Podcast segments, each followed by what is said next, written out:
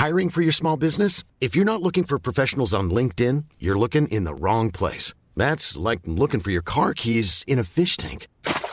LinkedIn helps you hire professionals you can't find anywhere else, even those who aren't actively searching for a new job but might be open to the perfect role. In a given month, over 70% of LinkedIn users don't even visit other leading job sites. So start looking in the right place. With LinkedIn, you can hire professionals like a professional. Post your free job on linkedin.com slash people today. Anthony for three.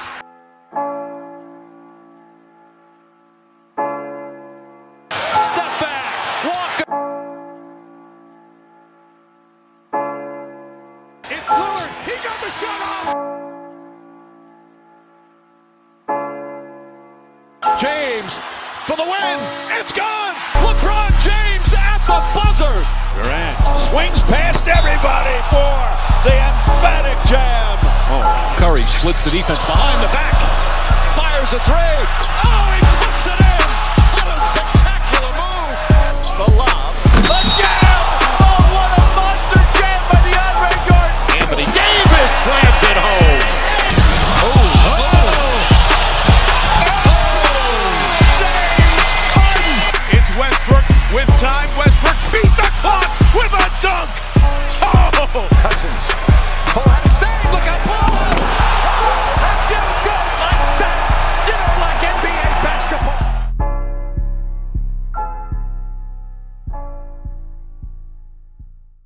Salut à tous, bienvenue dans l'épisode numéro 27 du podcast Dunk Hebdo. Très heureux de vous retrouver pour un nouvel épisode. Aujourd'hui avec moi, il y a deux hommes. Il y a Tom d'ab- d'abord, ça va Tom? Ouais, salut à tous, salut Ben. Salut Tom et Alan, ça va Alan? Salut Ben, salut Tom, salut tout le monde.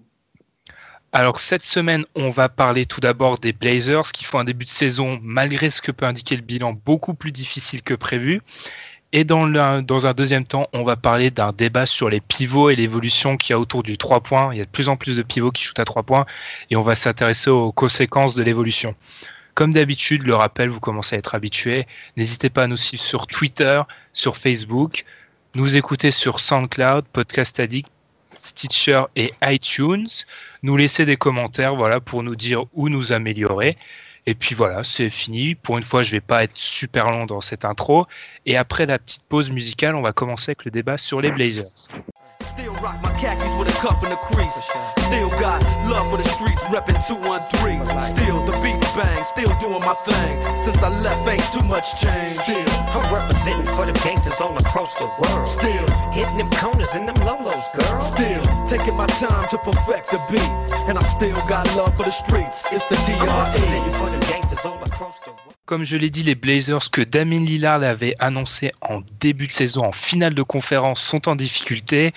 Ils avaient enchaîné une série de trois défaites contre Chicago, à Houston et à New Orleans avant de se rattraper face aux Nets dimanche soir en gagnant 129 à 109. Quand on enregistre, ils sont septième à l'ouest avec un bilan de 8 victoires pour cette défaite.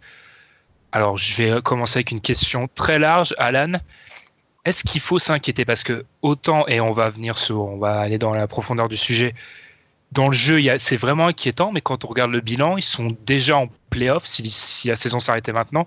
Et le bilan de 8 victoires pour cette défaite, il est certes décevant, mais il n'est pas si terrible que ça. Donc est-ce qu'il faut vraiment s'inquiéter?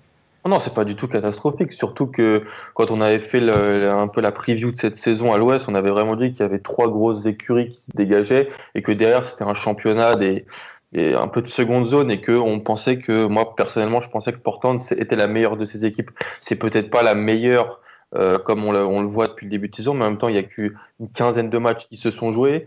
Euh, ils sont en positif.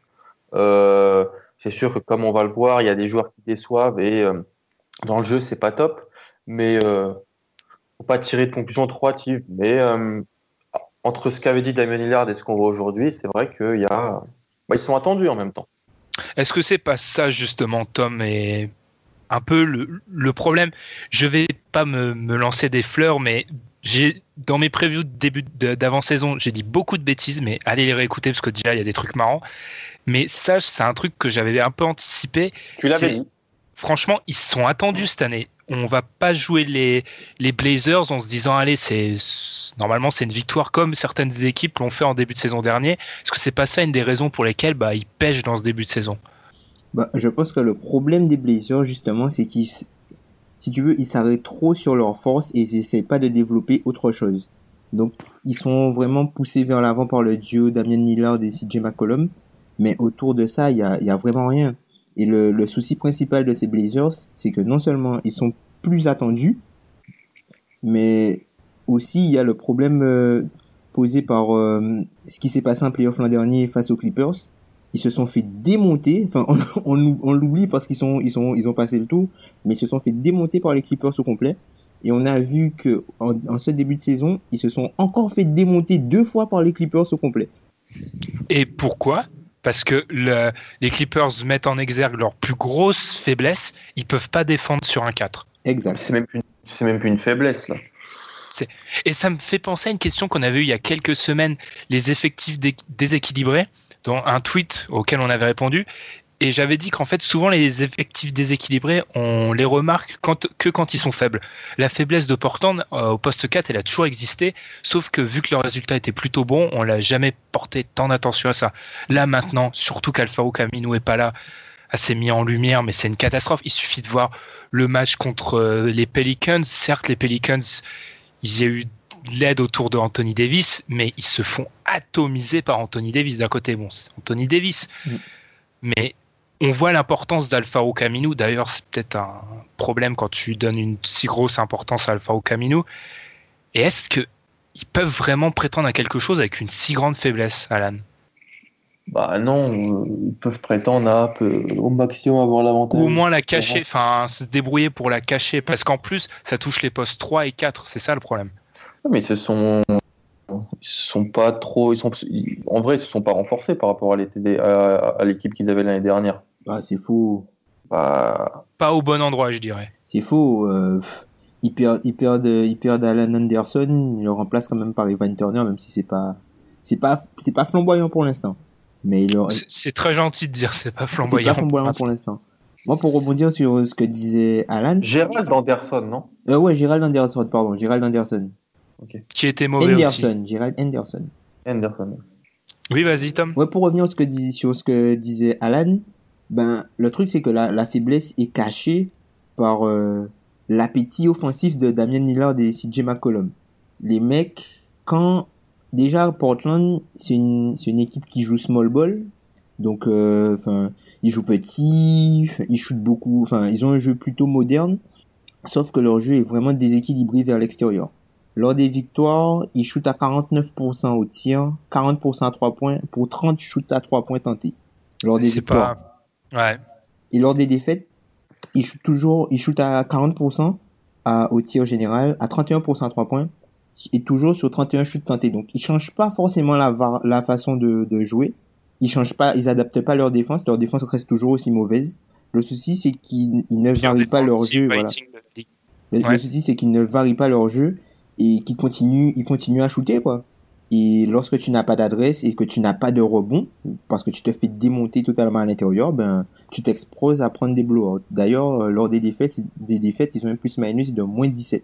Ouais, ils se prennent, ils se prennent des tôles en plus. Mais je sais pas si c'est de la surconfiance de l'équipe, mais comme tu le dis, on a l'impression qu'ils se disent que leur force offensive est tellement supérieure aux autres qu'ils peuvent gagner sans défendre, parce qu'il y a en défense, des fois, ils, enfin, montent pas l'effort, un effort assez suffisant. Sauf que c'est pas le cas. Enfin, tu, tu peux pas être une attaque si forte que tu délaisses complètement la tâche défensive. Ou en tout cas, actuellement, ils sont pas à ce niveau-là un des problèmes, comme on l'a dit, enfin, tu l'as un peu abordé, Alan, pour l'instant, c'est que ils se sont renforcés. Enfin, d'après moi, oui, comme je suis d'accord avec Tom, ils se sont renforcés, mais l'arrivée d'Evan Turner, elle paye pas pour l'instant. Et, et The League, n'a pas encore joué. Ezeli, Ezeli manque. hein. C'est- c'est- dire qu'Ezeli manque, ça veut dire que leur secteur intérieur est. Enfin, dans ce qu'ils veulent faire, dans, dans ce qu'ils veulent faire, Ezeli, Ezeli manque. Parce que, pff, je suis désolé, Plumlee, aussi bon passeur qu'il est, c'est pas, c'est pas un protecteur de cercle. Ils ont pas de Aminou- protecteur Voilà, de cercle. Aminou était le, le, le seul protecteur de cercle plutôt crédible de l'équipe. Mais là, il est blessé et là, euh, les, les faiblesses, les faiblesses à l'aile sont mises, en lumière, mais vraiment euh, très fortement, quoi. Ouais, bah, j'ai pas dans la NBA, enfin dans les équipes qui se veulent compétitives, j'ai pas une autre dans en tête une autre équipe qui est incapable de d'aligner un 5 comme les Blazers où il y a enfin les Blazers peuvent pas aligner un 5 solide dans lequel il y a plus de deux ou trois bons défenseurs. Enfin, c'est même voire deux, ils ont pas un 5 crédible où il y a plus de deux bons défenseurs et c'est pas Ils ont même pas 12 joueurs crédibles à mettre sur eux, en vérité. Euh, il y a... Bon, après un effectif tourne rarement à 12. hein. Ouais, mais quand même. Euh, Ils sont quand Ils même sont deep. hein. Quand tu regardes, quand tu regardes d'autres Ouais, équipes, euh, non. euh, non, attends, Alan. Quand, quand tu regardes d'autres équipes, ils sont quand même deep. hein. Quand tu Tim regardes, Quaterman, non, Pat mais Tim, Connaughton. Tim- ouais, mais Tim Quaterman, le mec, Ouais, il mais joue tu- tu jamais. joues pas- ah, tu ouais. vas dans les extrêmes, là. Mais oh, regarde, oh, mais Regarde les 10 premiers joueurs de l'effectif en Alan gros. Crabb, quoi, Allen Crabbe, défend pas mais il shoot. Il shoot. Noah Vonley. Ouais, mais c'est des gars qui jouent pas. C'est des gars qui jouent pas, mec. Et si, Ouais, faut- Vonleh, il a 17 minutes, il a plus de, plus de 12 minutes par saison. C'est un backup. Il est dans Par la saison, rotation. par par saison, par ça fait beaucoup. Par match, pardon. Il est dans la rotation. Il est dans la rotation. Il est dans la rotation parce qu'Aminou n'est pas là. Sinon, c'est la rotation, c'est quoi? C'est Ed Davis, Ouais, C'est, beaucoup d'Ed euh, Davis, Aminou, Ed Davis, un peu de Harkless. un peu. Voilà. Enfin, Arclès est titulaire même maintenant. Ouais, D'ailleurs, j'ai défendu ce joueur, mais il est, un... il est quand même limité, quoi, pour être gentil. Ouais, le, pi- le pire, c'est qu'il est à droit en ce moment.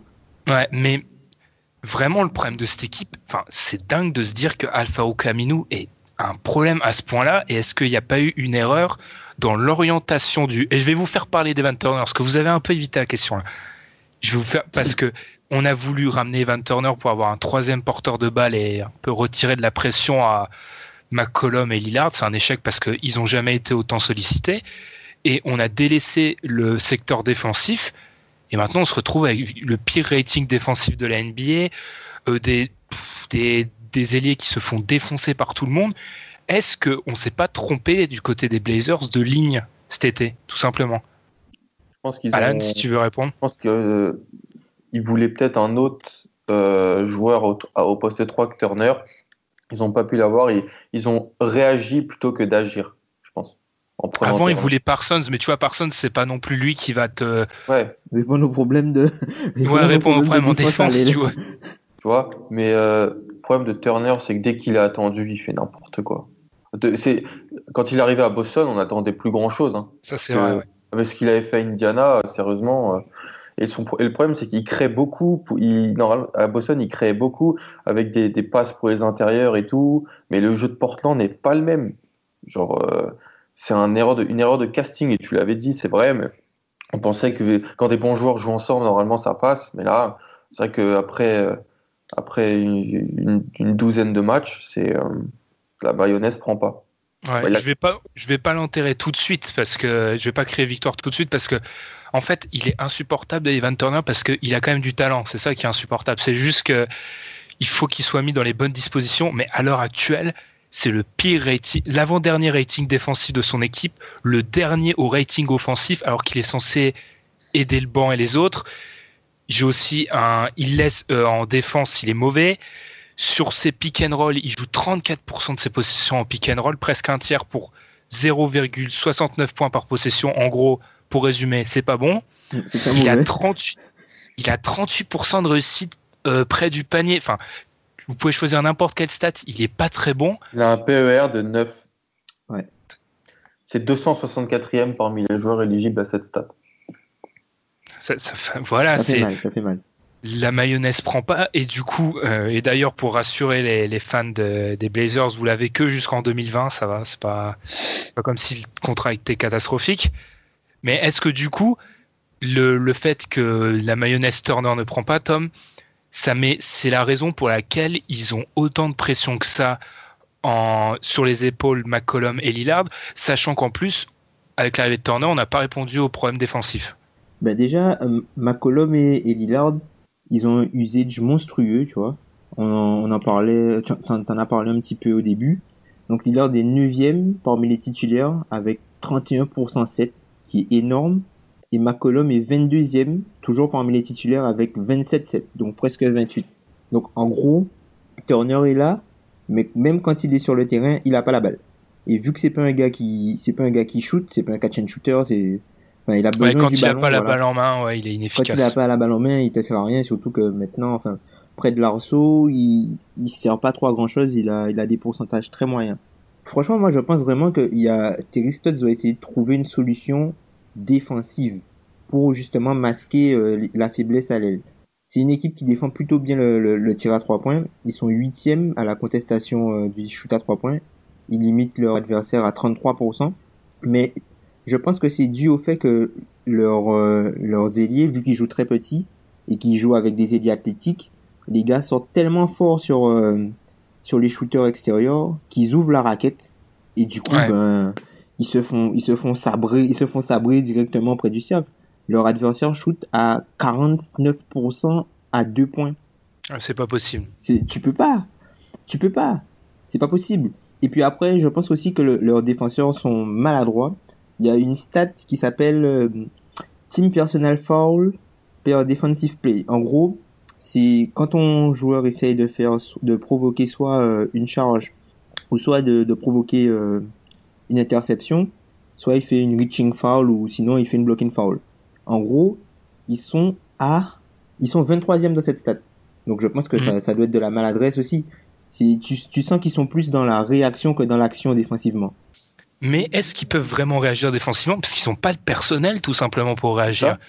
Ils n'ont pas de défenseurs en fait. Ils vont pas créer des défenseurs euh, avec un Turner ou un Allen Crabbe. Et sans parler, parce que, ok, il y a peut-être euh, circonstances atténuantes de leur impact euh, offensif, mais McCollum Lillard en Ouh là défense là, aussi. Ouh là là. C'est pas Voilà, pas possible. ils en laissent beaucoup passer. Après, on peut dire qu'ils ont tellement de responsabilités offensives, mais Alan, est-ce qu'ils peuvent vraiment créer une défense avec les joueurs qu'ils ont actuellement? Non. J'adore Alan, Alan, c'est- lui, c'est euh, non, ils sont mythiques. Non, voilà. Non. Ils ont, Avec Alan, les podcasts, ils se résumeraient à peu près 1 minute 30 entre quelques pauses et des noms de Alan à mes questions. ils ont, ils ont pris que deux fois. euh, il il- il y a que deux fois où ils ont limité leur adversaire à, à moins de 100 points. Ça a, pas- ça a vraiment été une, ça a vraiment, l'imp- j'ai vraiment l'impression que c'est la culture de, jeu- de marquer plus que l'adversaire. Et c'est pas, il n'y a pas Utah dans le lot, je crois, de mémoire? Euh, dans ceux qui ont marqué, non, Utah avait mis 104 points contre eux. Ah, Memphis, Memphis, n'en a pas mis 100. Memphis n'en a pas mis Memphis, 100. Memphis en a mis 94 et Dallas 95. Ouais. Dallas, Tout le reste- mon dieu, Dallas. Tout le reste en a mis plus de, plus de 100, euh, dont Brooklyn, euh, les Pelicans. Ouais, après, c'est lié au rythme aussi. Hein. Il joue beaucoup de possessions. hein. Il joue, C'est ça. il joue à peu près 104 possessions par euh, il joue 101 possessions par match, donc c'est c'est un petit peu euh, lié euh, au rythme. Et là où le bas blesse, c'est qu'ils ils ont un gros rythme, mais Ils sont pas t'es si obligé de revenir en défense. Oui, voilà, et t'es obligé de revenir en défense, et ils le font pas. Les... Ils reviennent pas en défense, ils laissent beaucoup trop de paniers faciles. C'est c'est pas possible ça. Leur jeu Et est je- unidimensionnel, euh, unidimensionnel, pardon, et euh, tu le payes euh, sur, les, sur le repli défensif. Et pour en revenir au bilan, et quand on regarde dans le détail leur match, en fait, ce qui est choquant, c'est que ils gagnent les matchs qu'ils doivent gagner, mais ils les Mm. gagnent pas de tant que ça. Euh, alors, si on regarde leur victoire, leur premier match, ils battent euh, le Jazz de 9 points, mais c'est dans un match qui a accroché jusqu'à la fin et un Jazz diminué. Voilà. Ils ont besoin d'aller en prolongation pour battre les Nuggets. C'est pas normal, ils doivent dominer les Nuggets. Bah, surtout que les Nuggets, surtout que les, Nu- les Nuggets leur donnent le match. Ouais, Sacramento, c'est pareil. Sacramento aussi, ils donnent le match. Enfin, c'est des matchs vraiment, même, enfin, le, même le match de Memphis, quand tu regardes, c'est CJ McCollum qui est en feu, il met 36 points. D'ailleurs, CJ 37, McCollum, CJ Ouais. McCollum, je dois en parler aussi parce que je pense qu'on se rend pas compte à quel point le gars est fort en ce moment. À moi, euh, mea culpa, ma crainte sur cette équipe venait surtout du fait que McCollum puisse pas rééditer euh, sa saison, il l'a fait en mieux. Donc, euh, je suis surpris, franchement. Donc, tu, tu disais justement qu'il qu'il gagnait, enfin, les matchs qu'il devait gagner. Ouais, ouais. Quand on regarde par exemple une autre de leurs victoires, ils gagnent que de 3 points contre Phoenix à domicile. En, les- en lâchant 121 points, hein, entre parenthèses. C'est pas normal, tu peux pas. Et en ayant besoin d'un Damien Lillard à 38 points, c'est pas normal ça. Tu peux pas être un candidat sérieux à l'Ouest en ayant autant de difficultés à battre les petites équipes. C'est, c'est peut-être réducteur, mais ce qui fait les bonnes équipes, c'est qu'elles battent facilement les petites sans se fatiguer. Parce que là, Damien Lillard et CJ McCollum, on leur demande de, de tels investissements, il suffit de voir quand ils marquent pas des, des 30 et quelques points, l'équipe perd automatiquement. Ouais, ben, Et perd, et perd pas de beaucoup, oui, Tom, et perd pas de beaucoup, parce qu'ils se prennent des tôles comme à, comme à Chicago, par exemple. Ouais, ben justement, une petite stat là-dessus. Quand il, lors des victoires, CJ McCollum tourne à presque 27 points, 4 rebonds, 4 passes à 50% au tir, 47% à 3 points sur 20 shoots lors des victoires. Mhm. Lors des défaites, McCollum est à 18 points, 4 rebonds, 3 passes, 45% euh, au général et 44% à 3 points sur 15 shoots. Quand tu fais le parallèle avec euh, Damien Lillard, lors des victoires, il a 32 points, 5 rebonds, 6 passes à 54% et à 40% à 3 points. C'est énorme. C'est-à-dire qu'ils sont à 60 points E2 dans les victoires, Voilà. si j'ai bien compté. Exact. Et euh, lors des défaites, euh, Lillard est à 23 points, 4 rebonds, 3 passes, à 37% au tir et à 27% à 3 points sur 20 shoots. Est-ce que alors je sais pas, c'est juste une question comme ça. Je dis pas, je dis pas que c'est vrai ou c'est faux, Alan, mais est-ce qu'ils sont pas, je vais pas dire responsables de cela, mais est-ce qu'ils tournent pas ça un peu en one man show, Lillard et McCollum, parce que certes leurs coéquipiers ils sont, ils sont pas en réussite. Mais est-ce que c'est pas un peu aux deux leaders de d'impliquer leurs coéquipiers? Parce que actuellement Lillard et peut-être et McCollum ils sont peut-être exceptionnels au scoring, mais dans l'implication de leurs coéquipiers c'est pas tellement ça pour l'instant. Ah, mais qu'est-ce que tu ferais euh, Déjà, il ne montre pas l'exemple défensivement, comme vous l'avez dit. Et deuxièmement, qu'est-ce que tu ferais euh, de plus si tu étais Lillard? Tu jouerais le pick and roll avec. euh, genre, moi, je vois pas. Ils, ils, ils font, ils font ce qu'ils peuvent. Et ils le font vraiment bien. Est-ce qu'il n'y a pas une petite faiblesse dans l'implication de leurs coéquipiers, honnêtement? Parce que Lillard, bon, c'est pas, c'est une stat fausse pour euh, juger des, de l'implication, mais il est qu'à 4 passes et demi de moyenne. Hein. C'est 4 Ah, passes un- décisives. C'est pas énorme. hein. Ah, pour un meneur, c'est c'est faible, hein, mais. Je comprends que tu, en fait, ils sont un peu obligés pour tenir leur équipe à flot, mais est-ce que pour l'instant, ils pourraient pas aussi aller chercher les autres? Par exemple, euh, on regarde, en plus, Lillard, entre eux, il y a une bonne connexion, donc la plupart, enfin, la plupart, un bon cinquième des passes de Lillard, ça va vers McCollum et inversement. Est-ce qu'il faut pas un peu aussi impliquer les autres Parce que l'équipe, elle va pas, elle va pas tourner euh, infiniment comme ça. hein. Ouais, c'est un peu l'effet Westbrook en gros, mais avec à deux. Exactement. Est-ce qu'il faut pas qu'ils se mettent un peu en retrait pour euh, que l'équipe tourne mieux? Et surtout en se mettant un peu en retrait, ils pourraient plus s'impliquer défensivement, même si Lillard et la défense ça n'a jamais été une grande histoire d'amour, dans l'idée d'être une bonne défense enfin. Ouais, peut-être qu'ils devraient essayer d'accepter de perdre un peu. Enfin, même s'ils perdent des matchs, tu vois, mais d'accepter de vouloir jouer différemment pour être meilleur après plutôt que de se contenter de faire ce qu'ils savent faire en gros. Parce Ouais. qu'ils savent, ils savent scorer, ils scorent bien, donc ils scorent. Et puis euh, finalement, les autres, euh, les jours où ils passent à côté, ben, il y a personne qui peut rien faire. Il y a personne qui peut rien faire. Mais ils sont beaucoup moins, ils sont beaucoup moins effectifs que l'an dernier. Là, pour l'instant, ils sont 15e à l'offensive rating. Ouais, et en étant C'est- 30e en, en défense, c'est pas possible. C'est pas possible. Là, c'est, tu peux pas. Tu peux pas. Tu peux te permettre d'être mauvais en défense quand tu es très fort en attaque. Mais là, c'est pas possible. Ils nous avaient Ouais. habitués à mieux. C'est ça. Je répète, mais j'ai l'impression qu'ils ont la sensation d'être tellement euh, potentiellement dominants en attaque que la tâche défensive, ils, rechignent à faire ça. Et c'est pas possible. Et encore une fois, on va répéter son nom, mais l'absence d'Alfarouk Aminou qui est. Honnêtement, en regardant ses stats défensives, il y a de quoi enfin, être surpris. Je savais que c'était un bon défenseur, mais à ce point-là, Mm. je suis surpris. Et qui fait que l'équipe se fait défoncer à l'aile. Et globalement, toute l'équipe se fait défoncer en défense. Et autant sur la saison régulière, mais ça devrait passer parce que pour une énième fois, je vais répéter, mais l'Ouest semble, il y a un petit groupe qui semble se détacher. Ouais, moyen, pour pas Moyen, dire moyen, moyen. moyen, moyen. Ouais, voilà. Tu peux même rajouter un moyen, je pense encore. Mais ils vont se détacher. Euh, pour ce qui est de la saison régulière, je me fais pas d'inquiétude, ça devrait passer. Mais alors pour la suite, est-ce qu'ils vont être motivés après par les échéances plus importantes? Je sais pas, mais enfin c'est inquiétant surtout qu'on voyait l'équipe plus forte et pour l'instant, à part McCollum et Lillard, personne n'est plus fort. Il y a même une régression assez nette. Ouais, mais faut qu'ils arrêtent de se faire démonter aussi par des équipes à plus de 50%. hein. C'est pas possible. Faut qu'ils arrêtent. Il faut qu'ils trouvent un match référence contre une bonne équipe où, voilà, ils gagnent euh, sans se faire peur, quoi. Parce que sinon, ils vont continuer, ils vont traîner ça. Et je pense qu'il faut qu'ils s'adaptent parce que j'ai pas l'impression que leur jeu a changé. Leur jeu n'a pas changé depuis l'an dernier. Sauf que la façon dont ils sont défendus a changé. Et les équipes se font plus avoir. Ouais, non seulement ça, mais tu regardes, Ple- regarde euh, Plumlee. Comme les, les, les équipes ont remarqué que Plumlee, il faisait beaucoup de passes après la, à la sortie du pick and roll. Ben, il le laisse. Il lève jamais la tête pour aller au cercle. Il le laisse. Du coup, Ouais, le mec pas passe, c'est, voilà, c'est plus un danger. Puis aussi, il manque, à part Ed Davis, mais Ed Davis a des travers qui font que tu peux pas l'aligner pendant 35 minutes. Il manque d'un mec capable de leur assurer des paniers faciles à l'intérieur. Ce qui pourrait prendre les passes de Turner et juste mettre dans le panier ce qui, ce qui se faisait à Boston.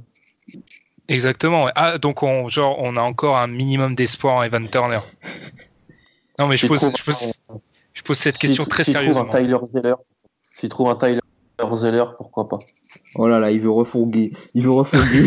il veut refourguer un truc. Il veut Il, refourguer un il- truc. il- il- il- il perd jamais son sens pratique. Hein. Faut toujours. Ah, les euh, fans de Boston, c'est pas il y a une finalité à toutes ces, à toutes ces, toutes ces interventions. Il faut que Boston euh, s'améliore.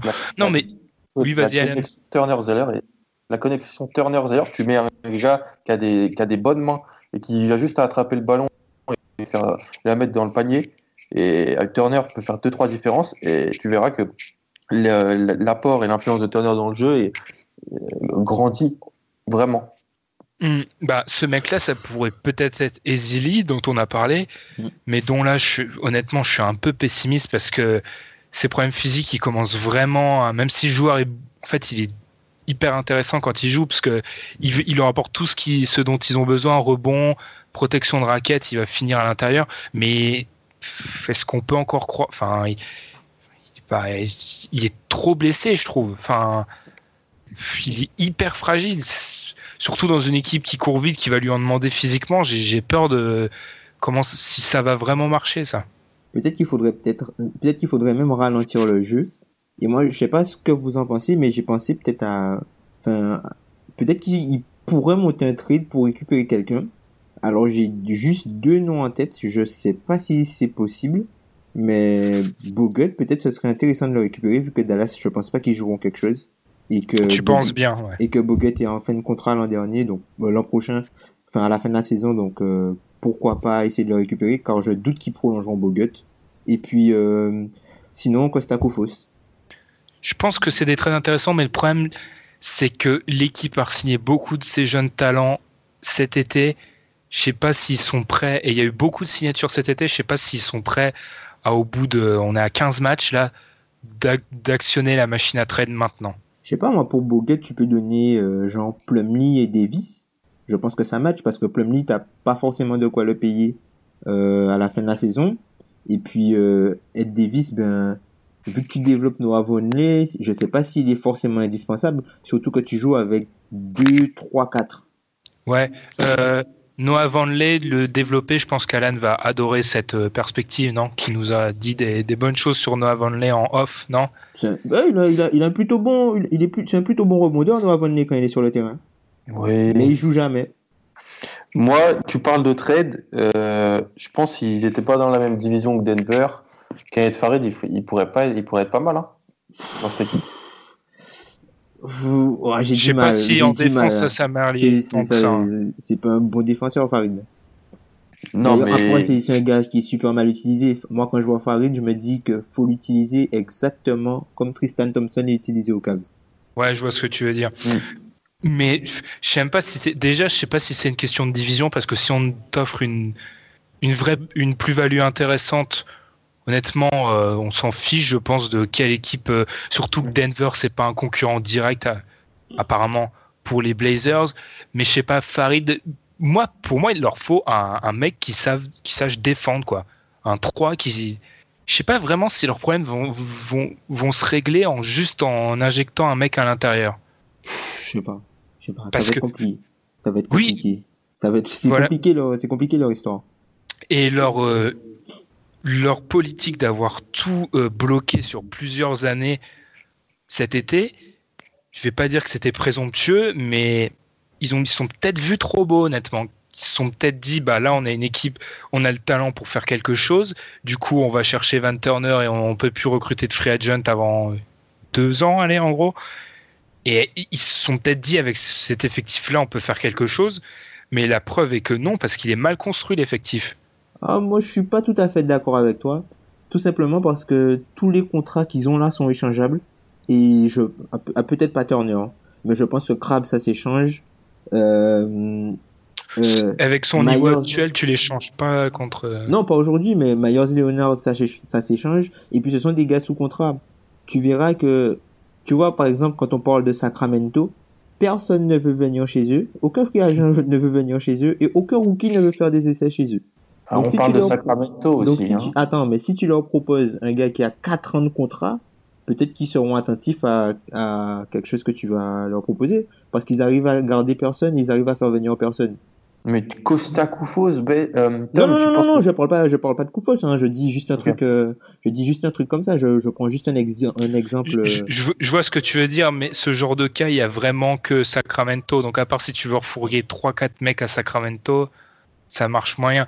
Mais c'est vrai qu'ils ont des contrats qui peuvent se trader, certes, mais tu vas pas. Si les joueurs, dans le cadre où ils veulent trader un mec, c'est qu'il a sous-performé. Donc, forcément, la contrepartie, elle sera pas tellement satisfaisante, elle te fera pas passer un cap. Sauf si c'est pour un contrat expirant, genre Ibaka ou un truc comme ça. Mais c'est, mais c'est tellement ce qu'il leur faut, Ibaka, actuellement. Ibaka, purée. C'est tellement ce qu'il leur faut. hein. À l'animation, Ibaka purée. C'est tellement ce qu'il leur faut, Ibaka. Il leur faut un mec qui prenne des rebonds, qui défende. Bon, faut qu'il arrête de craquer avec son shoot à trois points des fois, mais il faut, c'est exactement ce qu'il faut.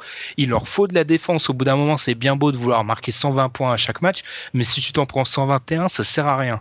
Mm.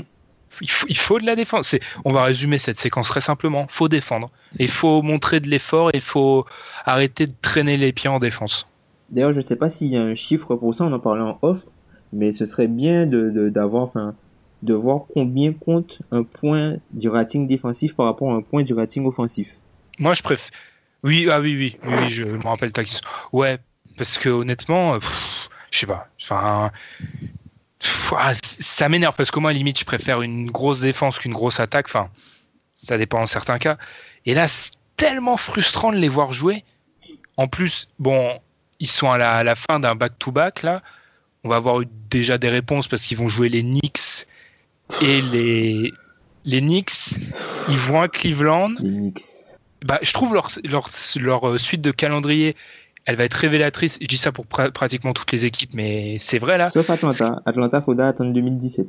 Ouais, Atlanta a un calendrier hyper facile. C'est pour ça que j'avais dit dans la première émission de la saison qu'ils peuvent faire un début, ils peuvent faire genre trois premiers mois vraiment étincelants.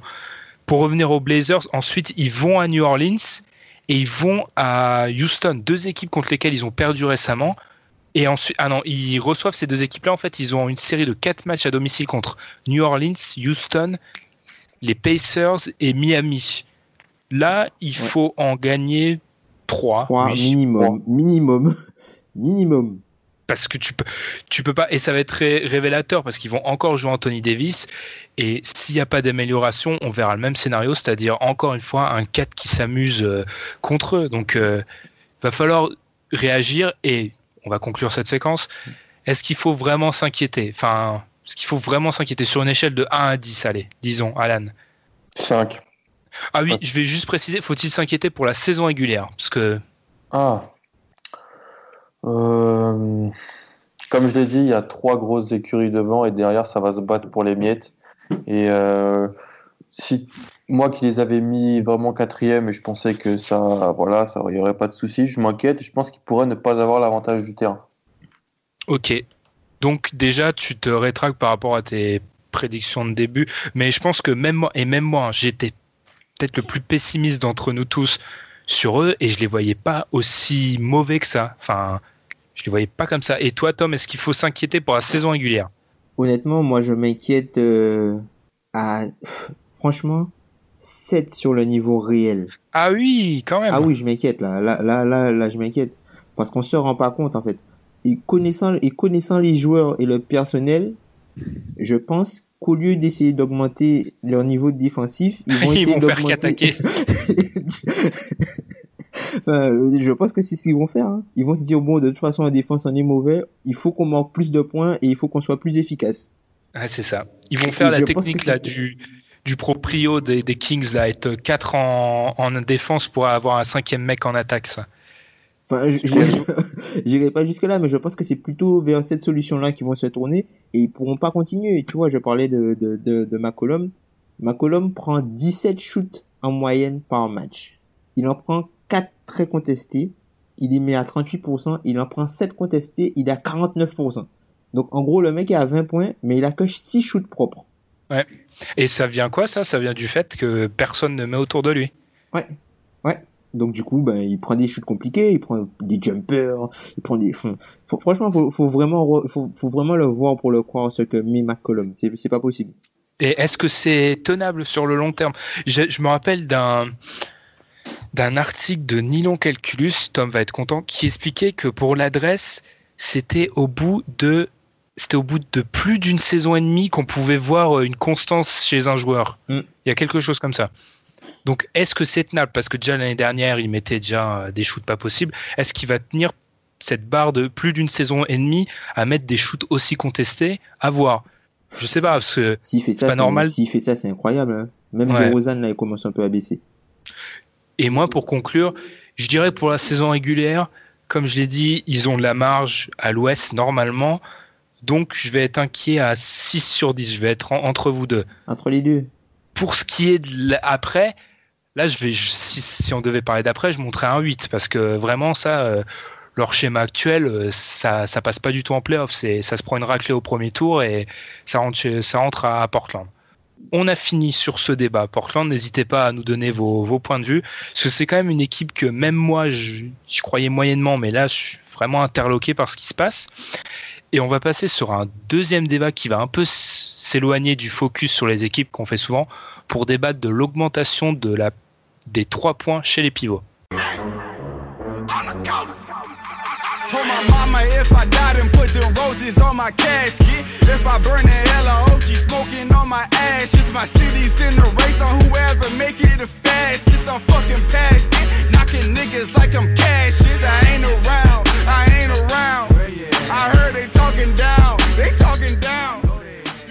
Deuxième partie du podcast sur l'inflation du nombre de trois points euh, chez les pivots. Et on va tout simplement partir d'une stat, comme on le fait souvent. L'année dernière, le pivot qui tentait le plus de tirs à trois points, c'était Meyers Leonard avec 3,7 tentatives par match. Cette année, ils sont déjà 5 à faire plus que lui.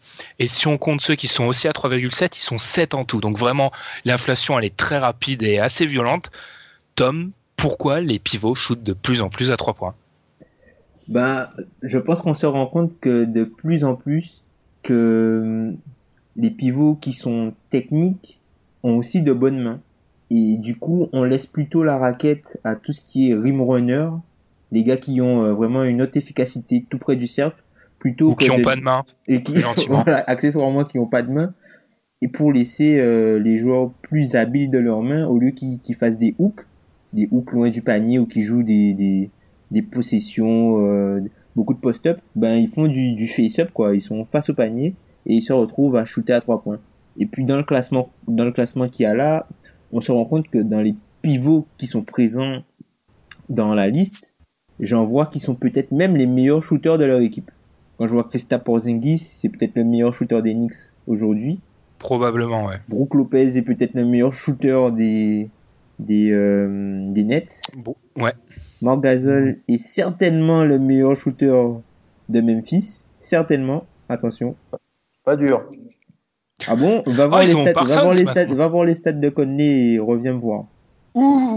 Ouh Ouh là là, Même il faut pas toucher à Memphis. Hein.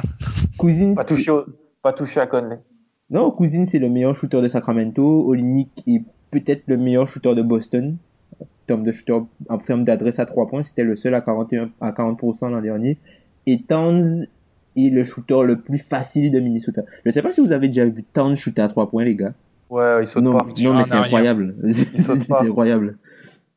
Bah, comme tu les as cités, comme tu dis, c'est, on voit que les mecs qui tentent le plus, voilà, c'est pas des, des, des mecs, euh, c'est des mecs plutôt doués avec le ballon. Porzingis, Lopez, bon, je passerai sur le cas Kaminski, qui est un peu lui une sacrée honte. Kaminski est-il le meilleur shooter de son équipe? Non, Non, Non, non, non, non. Kaminski fait sa faute de mieux en fait. On, on essaye de l'écarter le plus possible pour C'était pas éviter. une question. hein. C'était pas une question. Mais autrement, on voit du Carl Anthony Towns, du Demarcus Cousins. Donc, je vais pas rentrer dans un débat qu'on aura forcément un jour sur le small ball parce que c'est le l'arme nucléaire à l'intérieur du de, l'équipe. Dès- Dès qu'on parle de ça, ça explose complètement. Ça s'insulte. Ah oui, c'est génial. Franchement, est-ce que la c'est pas tout simplement l'évolution, la prise de pouvoir du tir à trois points, tout simplement, au détriment de la taille, sans parler de du small ball encore. C'est tout simplement en fait qu'on a compris que le 3 points, c'est tellement important que autant, même si les mecs qui le tirent ont un avantage de taille, autant en profiter le plus possible. Et du coup, faire shooter même les mecs qui seraient peut-être pas plus efficaces, mais plus intéressants près du panier. Je sais pas si j'ai été très clair dans ce que j'ai dit. Ouais, c'est, je pense que tactiquement, tactiquement, c'est, quand même une bonne chose et on voit que la plupart de ces pivots-là prennent leurs trois points en face du cercle. C'est, enfin, c'est, là où c'est moins loin. C'est, entre guillemets, là où c'est plus facile, je dirais. Surtout pour un, pour un pivot qui est pas forcément habitué à shooter à trois points. Mais aussi, même dans la tactique, ça permet, ça permet, euh, comment dire, au niveau de la défense en transition, on te dit, euh, généralement, shoot long, rebond long les rebonds ne sont plus aussi disputés près du cercle, mais ils sont disputés dans une zone où même les arrières ailiers sont peut-être même plus aptes à récupérer le rebond que le pivot. Donc du coup, ça sert plus trop à grand chose d'a- d'avoir un pivot euh, tout près du cercle. Le fait d'avoir euh, ton, pivot qui shoot à trois points, ben ça permet même si le shoot est raté et le rebond est long, il est déjà il est déjà plus loin pour aller couvrir et pour défendre la transition. Comme ça, même Ah, vois si les- même si les joueurs poussent après le ballon, ben, ton pivot court déjà. Enfin, normalement, il doit, il doit quand même pouvoir faire le, le, le premier rideau, quoi. Il est déjà en avance. Alors que s'il est en dessous du cercle, ben, le rebond est long, mais après, t'as pas de transition, t'as rien. hein. Après, le, le revers de cette tactique, c'est pas euh, le cas d'un joueur, d'un pivot qui, a, shoot à trois points avec des taux de réussite moyens. Du coup, tu t'enlèves la possibilité d'avoir des rebonds. Et quand c'est le cas d'un mec comme Kaminski qui shoot à 31%, c'est de la figuration son retour en défense. Parce que tu sais bien que c'est un défenseur nullissime et que en fait, il aura beau être là en défense, son impact il sera vraiment limité. Est-ce que c'est pas une stratégie qu'il faut adapter à son personnel quand tu as vraiment des, enfin des, des, ils appellent ça des licornes, je crois, aux États-Unis, voilà, des, des mecs. Des euh, des unicorns. euh, oui, exactement. Quand tu as des mecs comme Towns, que tu sais que Towns il est tellement agile qu'il pourra revenir en défense, ou des Miles Turner, ou des mecs comme ça. Porzingis, ouais. Porzingis, exactement. Est-ce que, justement, quand je regarde ce classement et que je vois des mecs comme Kaminski, Olinik, est-ce que eux, c'est peut-être pas le mauvais exemple? Mais ce sont des, c'est pas des starters, ces gars-là. Ouais, c'est vrai. C'est des gars, ben, c'est des, des, des gars qui, des gars de, de qui jouent avec des arrières qui pénètrent énormément. Enfin, des, des petits qui pénètrent énormément. Donc, Olinik, il, il fait le spacing pour Marcus Smart, qui est plus vraiment dans l'agressivité vers le cercle. Et tu as euh, un gars comme Kaminski qui sert plus de, de, de l'heure, en gros, quand euh, Ramon Session qui joue énormément de pick and roll et qui pénètre aussi énormément, c'est juste pour, en gros, c'est dégage du chemin, donc mets-toi à trois points. Voilà, dégage, dégage, Franck. Vois- toi justement qui supporter Boston, est-ce que quand tu vois Kelly Olynyk- Kelly Olynyk prendre autant de shoots, est-ce que tu trouves ça positif pour un taux de réussite à 26%, donc plutôt moyen, vraiment moyen? Est-ce que c'est vraiment positif comme tactique ou tu penses vraiment, comme je l'ai dit, qu'il faut vraiment adapter ça au personnel et euh, selon tes joueurs? T'adaptes ça au personnel. Je parlerai de Boston un tout petit peu après, mais si tu regardes dans les, dans les stats, euh, nombre de, pri- de, tirs pris, ce sont les mêmes équipes qui reviennent. Pour Clopez, Justin Hamilton, c'est les Nets. Euh, T'as aussi, euh, euh, comment il s'appelle? Euh, Boston avec euh, Orford prend des paniers à trois points, prend des tirs à trois points aussi. Euh, Olinik en prend. Pour Boston, euh, bah, Olinik, franchement, il peut, il peut mettre des tirs. hein. Il peut mettre des, il est plutôt adroit et puis euh, il c'est pas un, mon- un monstre dans la peinture. Il va se faire bouger. Je préfère qu'il reste euh, et voilà, qu'il fasse, qu'il joue en pick and pop. Après, Olinik, c'est plus cette année. L'an dernier, il était à 40%. C'est juste que cette année, bon, il a été opéré de l'épaule. Il a été blessé, revenu, voilà. euh, Donc, euh, Mm. ça va prendre du temps un peu pour se mettre en place, mais c'est quand même quoi. C'est un shoot sur deux pour lui. C'est presque, c'est presque un shoot sur deux. C'est 48% des tirs euh, qu'il prend, en gros presque la moitié. C'est un 3 points. Je trouve ça un peu excessif quand tu. D'un côté, bon, c'est pas un- une foot de guerre près du panier, donc certes, mais je trouve ça légèrement excessif. Mais qui les prend sur le banc de Boston, les 3 points? James Young? Oh là là, dès qu'on ramène James Vous Young avez, dans le vous avez débat, attaqué- c'est pas- vous avez parlé de James Young sans moi la semaine dernière, on va pas passer plus de temps dessus. Non, mais il y a, personne qui prend Non, des mais trois- même- y a personne oui, qui mais prend Tom- des, trois points, des trois points à Boston, à part Olenek sur le banc, je pense. hein. Si Terry Rozier, il peut en mettre, mais Ça a aucun intérêt de les prendre pour les prendre si tu les mets pas forcément. Mais c'est un gars qui les met, c'est juste que là, il est pas à droit, Olenek. Hein. Ah oui, mais euh, oui, bon, il a, il a joué que 7 matchs, mais c'est déjà une... certes c'est un petit échantillon, mais 26%, si ça, si ça, si ça venait à perdurer, ce serait un problème. Ouais, Enfin, vrai. je je trouve que ça, en fait, autant je suis content de ce- cette évolution parce qu'au moins ça, enfin, c'est plus dans cette vision euh, arrêtée du pivot qui est espèce de, D'arbre. je sais pas, ba- ouais, voilà, d'arbre, un baobab au milieu qui est censé juste prendre des rebonds, mettre des gros dunks. Et d'un côté, moi, des fois, j'appuie cette vision dans une, dans mon basket, dans ma vision du basket. C'est intéressant dans cela, mais j'ai peur qu'il y ait des excès et qu'on se retrouve avec des mecs qui shootent vraiment juste parce qu'en fait, ils ont des qualités de shoot, mais qui seraient utiles ailleurs. D'ailleurs, le, en plus, l'autre travers que je trouve, c'est que ça va aller en s'accélérant.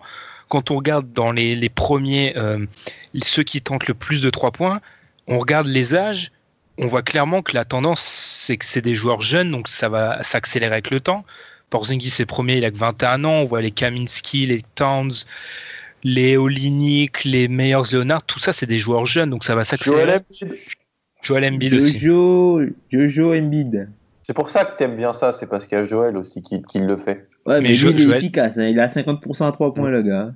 Joel Embiid est tellement au-dessus de, de toutes Jojo. mes espérances que Le mec a 50% à 3 points, les gars. il shoot moins bien à 2 points qu'à 3 points quand même.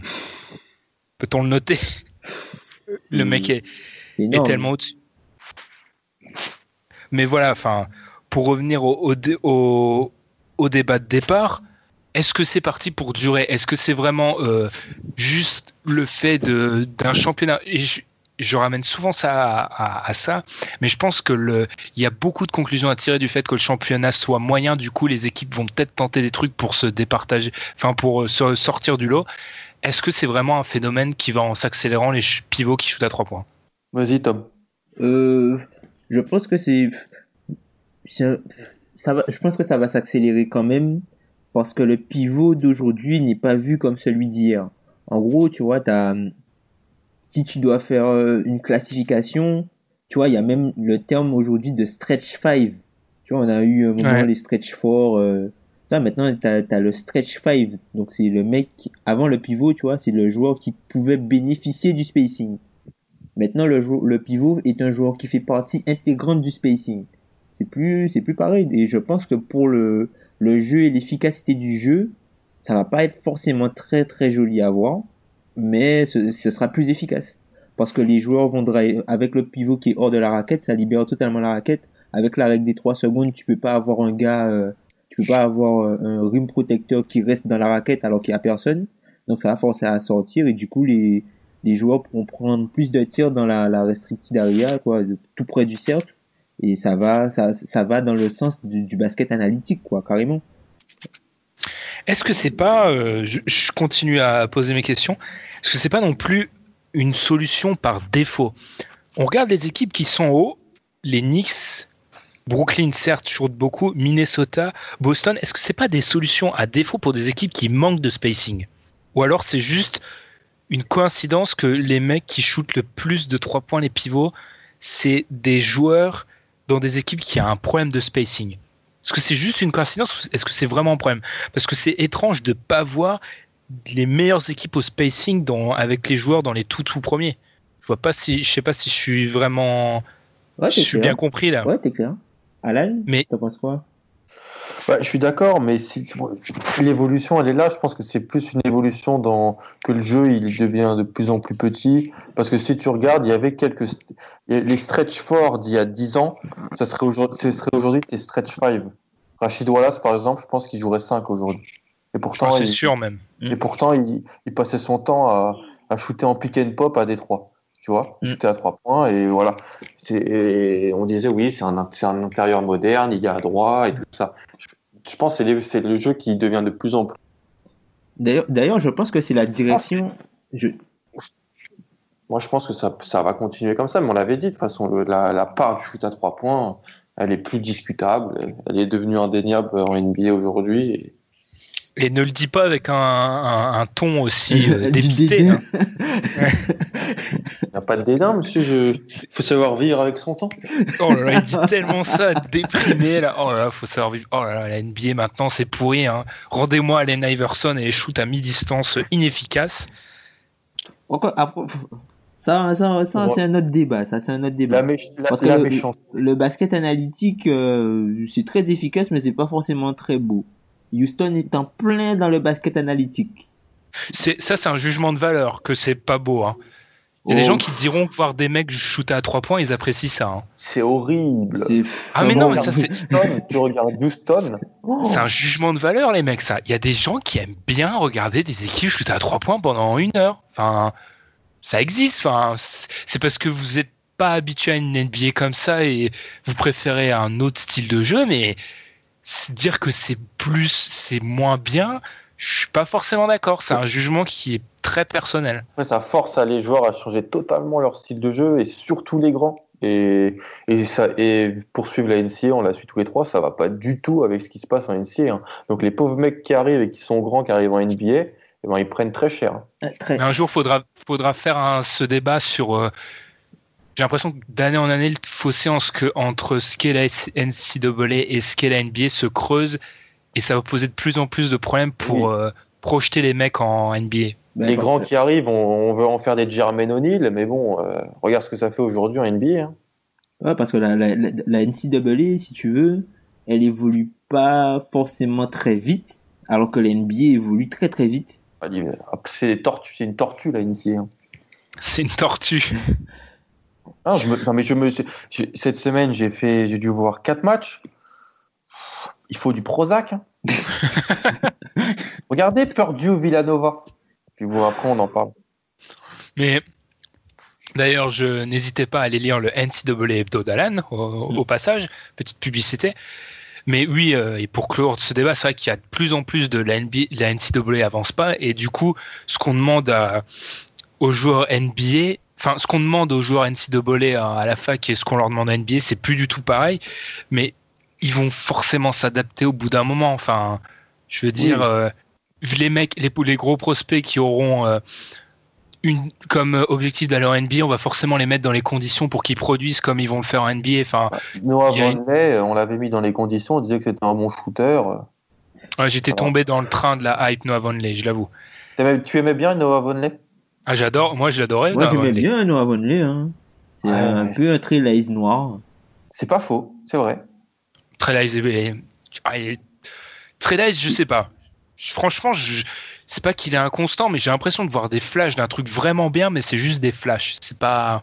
C'est pas constant. Pas Ouais, sûr. c'est pas, c'est Ouais, pas voilà. constant. C'est du potentiel. C'est c'est ce qu'on appelle le potentiel. Ouais. On- Ah, ce truc, euh, potentiel. ce potentiel qui devait faire de, de Portland une grosse équipe cette année, hein, ça j'adore ça. Non, non, mais c'est comme ça. Enfin, Tu n'en ça- démords pas.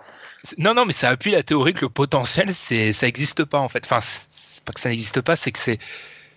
Ça Je existe, sais pas. mais c'est, existe, mais c'est, comme une aura, en fait. C'est, c'est, c'est de, c'est Ouais, du qui. Des, des fois, c'est de la débilité profonde. hein.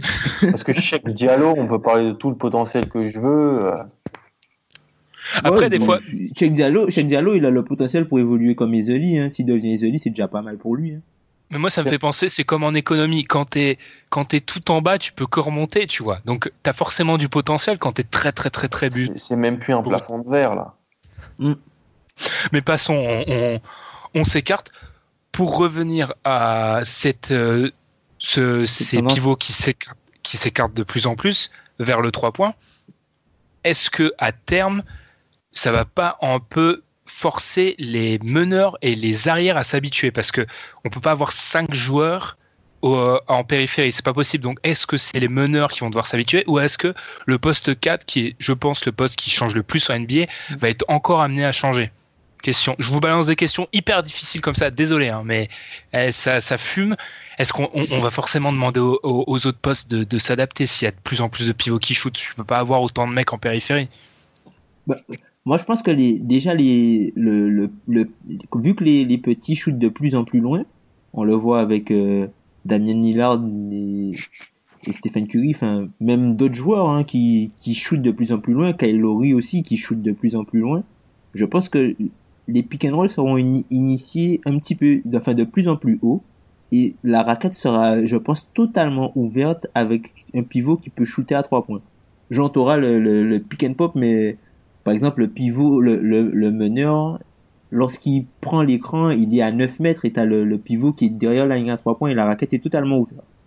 Et ça, je pense, Houston fait ça. Houston fait ça avec Gordon qui se met. euh, T'es en train, t'es- Tom, t'es en train de décrire le pire cauchemar d'Alan là. mais, Enfin, mais, mais ça, c'est, moi, ça, ça me fait peur ce truc-là. Parce que, enfin, même, toi, quand tu vois Eric Gordon, quand tu vois, euh, regarde ju- jusqu'où il shoot, euh, euh, Ryan Anderson. Ryan Anderson. Il shoot pas Il- près de la ligne, hein, Ryan Ah Anderson. non, non, non, non. Et ça, ça va ramener le débat de les, le, reculer encore la ligne à 3 points. Ça, ça va arriver bientôt, hein, je vous l'annonce. hein. Mais ils, vont shooter où les mecs dans le coin si tu recules la ligne à 3 points? Déjà que, déjà que t'en as plein qui, qui marchent sur la ligne parce qu'ils sont trop loin. Ah oui, ça, ça m'énerve, ça. Les mecs, c'est votre job. Marcher sur la ligne, ça, ça m'énerve. C'est de plus en plus présent, ça. Je Oui. sais pas s'il y a que moi qui remarque ça, mais c'est de- dans tous les matchs, maintenant, les mecs mordent. Je sais pas, hein. c'est juste un détail, mais ça, ça me saoule. Surtout, mais- que c'est, pour prendre un, un des shoots les plus rentables du jeu en fait. Ouais, donc le- pose le- bien le- tes pieds. Ou au pire, tu pieds, prends ouais, des chaussures trop courtes et tu, tu serres les pieds. Enfin, je sais pas, mais. Les combats de Ben. Non, mais oui, voilà, les combats. Non, mais les mecs qui mordent la, la ligne de touche, j'en ai ras-le-bol de ça. C'est facile pour des, des êtres humains comme nous, mais il y en a qui ont des grands pieds quand même. Hein. T'as vu les c'est pieds de leur job. Attends. Non, mais Towns, il- Plus Towns, immense que le potentiel de Towns, les pieds de Towns. Regardez les chaussures de Towns lors du dernier All-Star Game. on peut, c'est en, euh, c'est en NFL qu'on parle de ça, mais c'est le dancing bear. Enfin, voilà, il parle de ça. C'est ça, Towns. C'est trop ça, Towns. C'est un, c'est un ours qui a les, les pieds d'une danseuse bear. étoile, quoi. Un au niveau de, au niveau de la gestion des pieds, c'est impressionnant. hein. Non mais Towns, franchement Towns. Pour l'avoir vu trois fois contre Memphis, on les a déjà joués trois fois. Non mais le gars, le seul moyen d'arrêter Towns, c'est de lui faire prendre des fautes. Et tu peux être content de l'avoir pris maintenant parce que le prendre en mars, je pense pas que ça va être le bon créneau. En tout cas, on s'est écarté un peu du sujet vers la fin.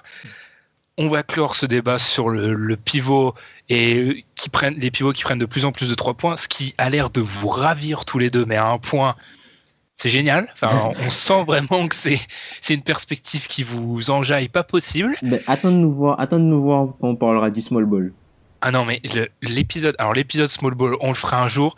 Je vous annonce, ça sera le plus collector de l'histoire du podcast d'un Kebdo. Il va être, il va être génial celui-là. Faudra qu'on le fasse un jour, hein, parce que là, ça va exploser. hein. En tout cas, nous, après la pause, on va enchaîner par les tops et les flops. So up bad, I'm type now. Whoa, and I'm so high, everything upside down.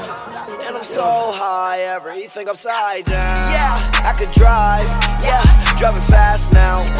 Do the dash, yeah, digi dash now. Huh? And I'm balling, yeah, like it's last now.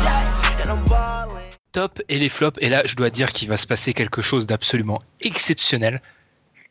On va partir du côté de Milwaukee pour un top d'Alan. Alors là, je dois dire que tu nous surprends tellement parce que tes flops se résument 95% du temps à Milwaukee et au maillot de Milwaukee qui sont moches Et aux Kings. et aux Kings.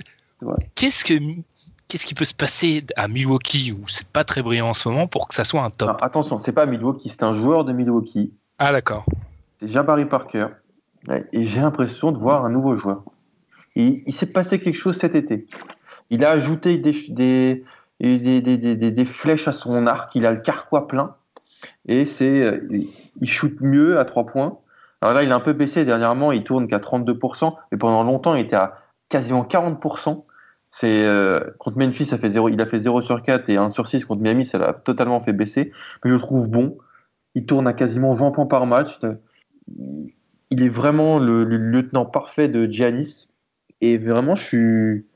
Euh, c'est vrai qu'avec sa blessure, on avait, on l'avait peut-être un peu relégué. euh.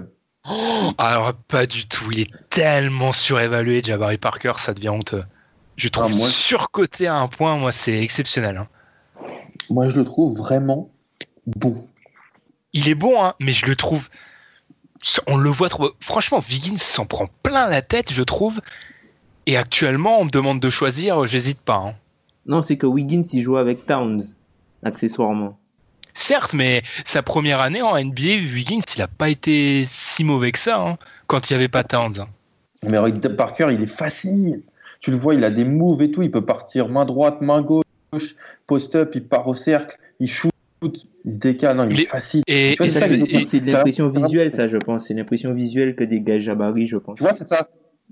mais en, en- Peut-être. Et- ses adversaires en attaque, ils sont aussi faciles, hein, mais encore pire, hein, pire que ça. Eux, ils sont faciles, hein, franchement, comme dans du beurre. Non, mais Jabari est bon. C'est juste que je trouve que et c'est le problème de toutes les drafts, c'est qu'on compare entre les mecs dans le top. Alors, euh, Joel Embiid, tout le monde l'adore en ce moment, mais il y a six mois, tout le monde lui jetait la pierre.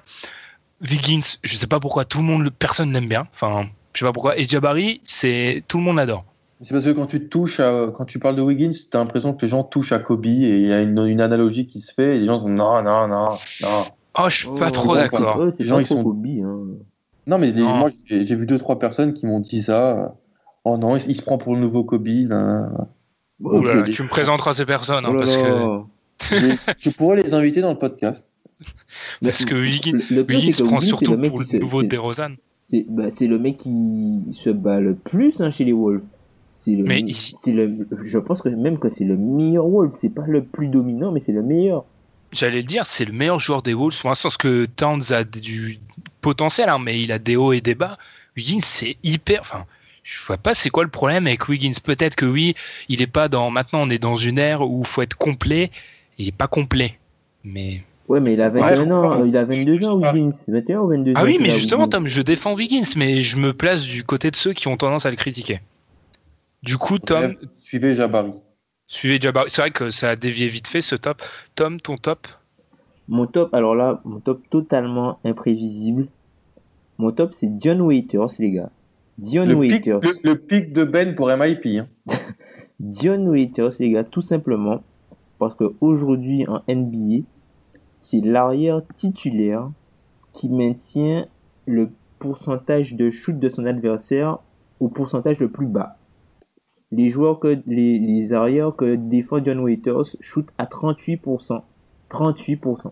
Chapeau bas. le mec, est, le mec est dans la continuité de sa série de playoffs. De ses séries de Chapeau playoffs. Ben oui, mais de toute façon, Waiters, c'est un bon joueur, c'est- un bon joueur euh, défensif, c'est sûr. C'est juste que c'est un attaquant qui ne respecte pas le jeu. voilà. Et pour mon top, je voulais juste ajouter qu'on avait au préalable un même top, c'était Kevin Durant. Parce qu'à un moment, on a parlé tous les deux, on avait le même top, c'était Kevin Durant parce que le mec est sensationnel en ce moment. Alors, MVP, je je sais, eh ben, mais j'étais le premier à dire tout l'été, c'était impossible qu'il ait le MVP. Bah, je commence vraiment à y penser là, parce que franchement. Calme-toi, Alan, calme-toi. Ah oui, Alan. oui. Et mon vrai, alors mon top là, alors là on va dire que je suis pas du tout réaliste et tout. Mon top c'est Dwight Howard. Au bout d'un moment, on est obligé d'en parler, non? Le début de saison de Dwight Howard. Il a trouvé dans le système Atlanta tout ce qu'il lui fallait. Bon, il continue à péter des câbles, à faire du jeu dos au poste, euh, dos au panier, c'est déjà mieux, parce que dos au poste c'est un peu dur. Dos au panier, bon, il pète des câbles des fois, bon, ça va, mais il fait ce qu'il y a de mieux la plupart du temps. Il prend des rebonds, il a des paniers faciles, il s'intègre bien pour l'instant à Atlanta, 14 points, 13 rebonds. Il était, je sais pas si ça a changé, mais j'ai checké ça il y a une semaine, il était premier au niveau des, des rebonds offensifs au pourcentage. À voir si ça a changé. Comment ça peut pas être mon top?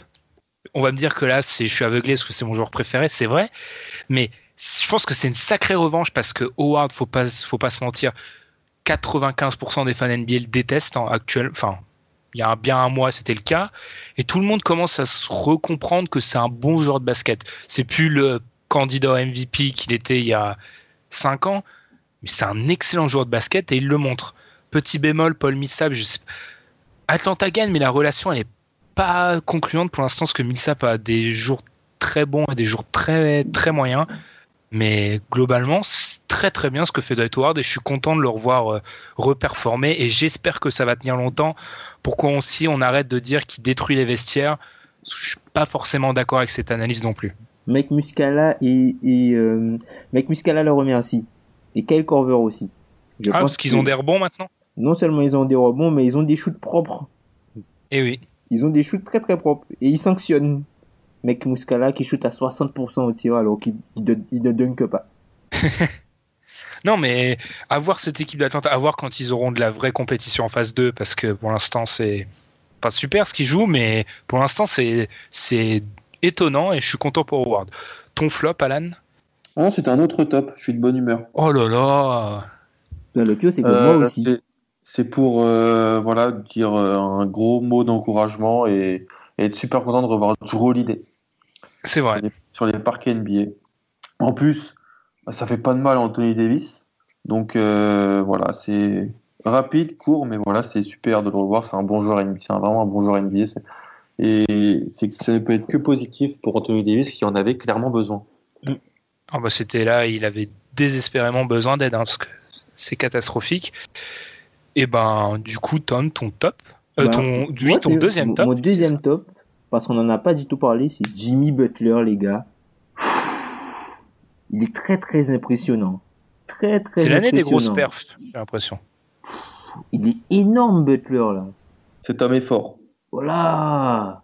Deuxième, deuxième, meilleur, deuxième meilleur joueur à l'Est ou pas? Aujourd'hui, derrière Eh LeBron. ben, ça se discute, hein, parce que Paul George est pas là, euh, Wall est nul, enfin nul. Wall est, Wow, les Non. nuls. je retire, je retire ce que j'ai dit, décevant. Je vais pas dire nul, décevant. Ouais, ça se discute. les Bulls sont Oh. Pff, Oh là là, et non mais si tu veux une illustration de la faiblesse de l'Est, c'est de dire que Jimmy Butler est le deuxième meilleur joueur actuellement alors qu'il est pas top 15 NBA. hein. Bon, faudrait. Il est, il est quand même peut-être dedans. hein.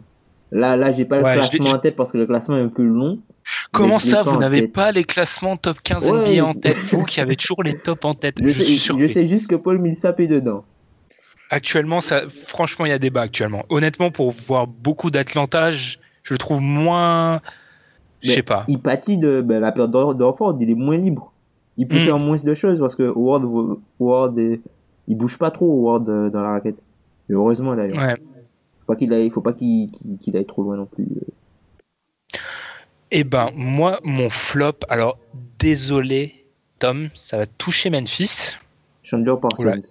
Exactement. blessé au deuxième genou. Est-ce que déjà qu'il y avait des grosses inquiétudes, et grosses, j'insiste dessus, reblessé là, est-ce qu'il faut vraiment, est-ce je, je répète ça tout le long du podcast, est-ce qu'il faut s'inquiéter là pour Parsons? Moi, ce qui m'inquiète le plus dans cette blessure, c'est pas qu'il sera, enfin, c'est une petite blessure normalement de, enfin, de deux semaines. Le plus inquiétant dans l'annonce de la blessure, c'est qu'il sera réévalué dans deux semaines. Ça veut pas dire qu'il sera guéri dans deux semaines. Ça veut dire qu'il sera réévalué dans, la, dans deux semaines. Et s'il y a toujours pas de, d'amélioration, je pense qu'il sera opéré. Donc euh, bon après, euh, c'est- c'est- c'était le risque euh, de faire signer un gars comme ça. hein. Ah mais là ça, ça. tourne vraiment vinaigre super tôt. Après avoir, hein, ça se trouve dans deux semaines il sera remis, mais il a déjà un gros historique. Là il revient avec un peu de retard, il joue six matchs, il se repète, enfin il se repète. À voir pour l'instant c'est une petite lésion au genou gauche. Mm.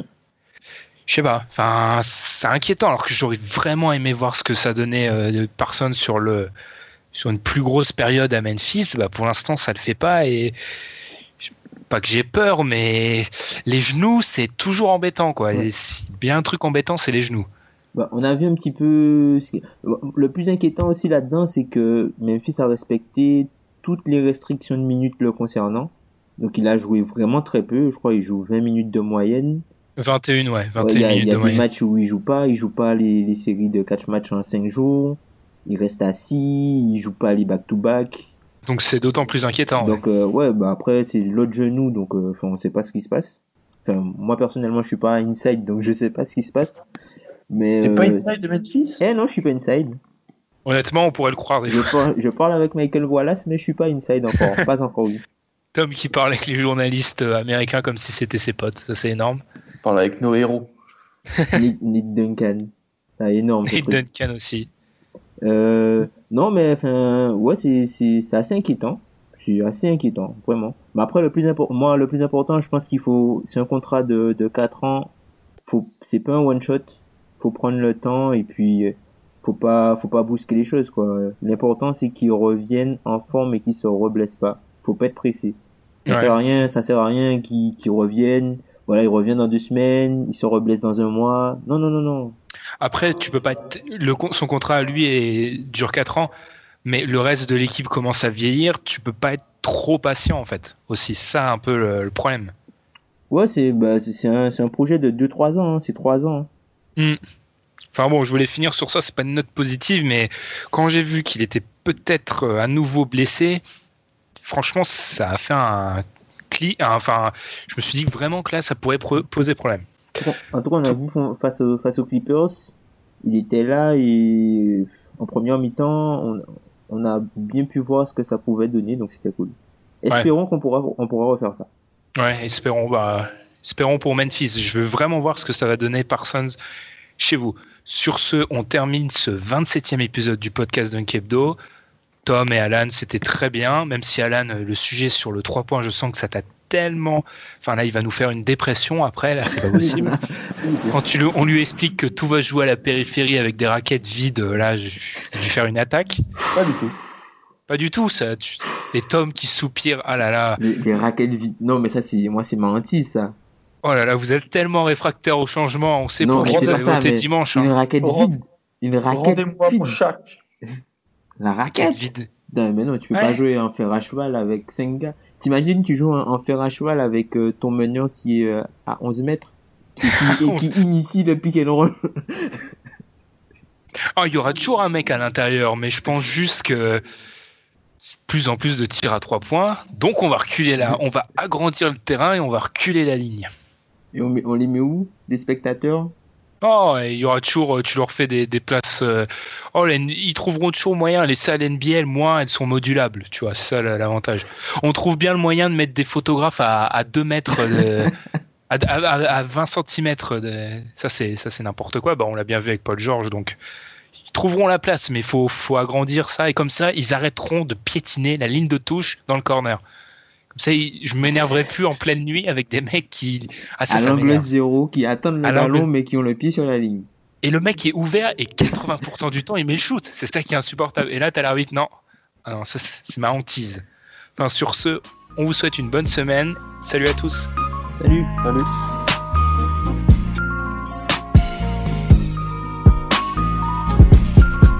We get high, high,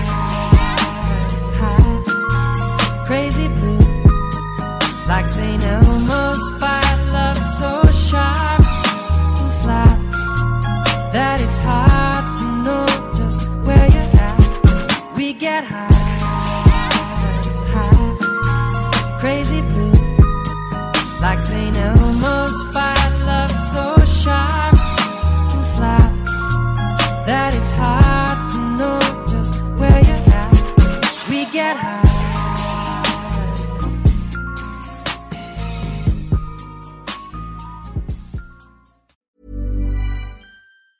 Normally, being a little extra can be a bit much, but when it comes to healthcare, it pays to be extra. And United Healthcare makes it easy with Health Protector Guard fixed indemnity insurance plans. Underwritten by Golden Rule Insurance Company, they supplement your primary plan, helping you manage out of pocket costs without the usual requirements and restrictions like deductibles and enrollment periods. So when it comes to covering your medical bills, you can feel good about being a little extra. Visit uh1.com to find the Health Protector Guard plan for you.